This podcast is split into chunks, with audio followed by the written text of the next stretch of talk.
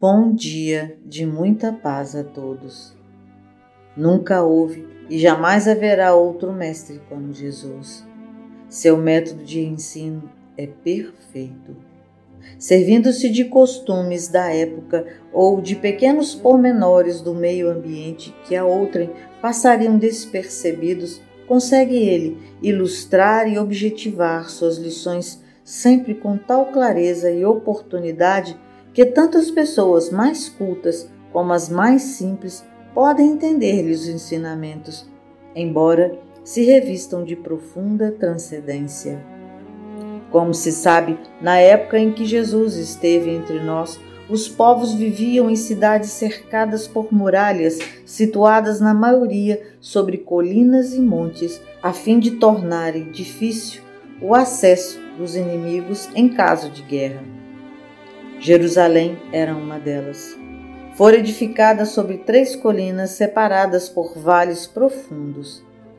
Para alcançá-la e nela penetrar, os viandantes tinham de percorrer caminhos íngremes e pedregosos, e como as portas que lhe davam ingresso eram fechadas ao pôr do sol, os que se dirigiam para casa ao fim do dia esforçavam-se arduamente para os galgar depressa pois atrasando-se ficavam de fora. As veredas ásperas e escarpadas que conduziam os habitantes ao aconchego do lar após as fadigas da jornada deram ao mestre incomparável uma imagem precisa e impressionante do caminho cristão, ou seja, das dificuldades que as almas precisam vencer para afinal conquistarem a vida eterna. Larga é a porta e espaçoso o caminho que conduz à perdição, disse ele. Por outro lado, quão estreita é a porta e que apertado o caminho que conduz para a vida. Realmente, como é amplo o caminho da perdição.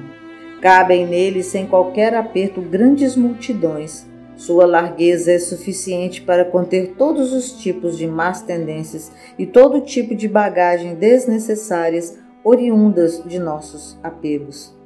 Esse caminho é luxuriosamente ornado, fascina e deleita, mas é descendente e dará em planos inferiores e sombrios, onde haverá choro e ranger de dentes.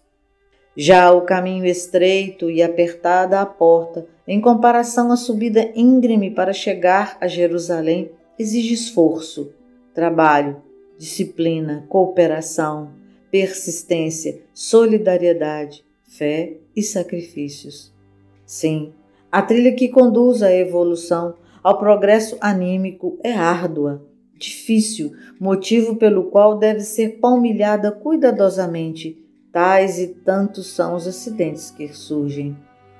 Mas, assim como os caminhantes que se dirigiam a Jerusalém após vencerem o penoso aclive, chegavam aos seus lares onde encontravam o descanso e a alegria no convívio familiar.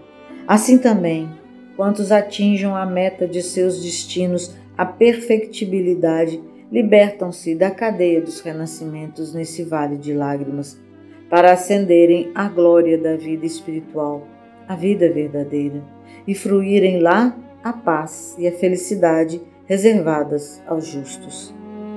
Porfiemos, pois, por manter-nos no bom caminho. Até lá, então.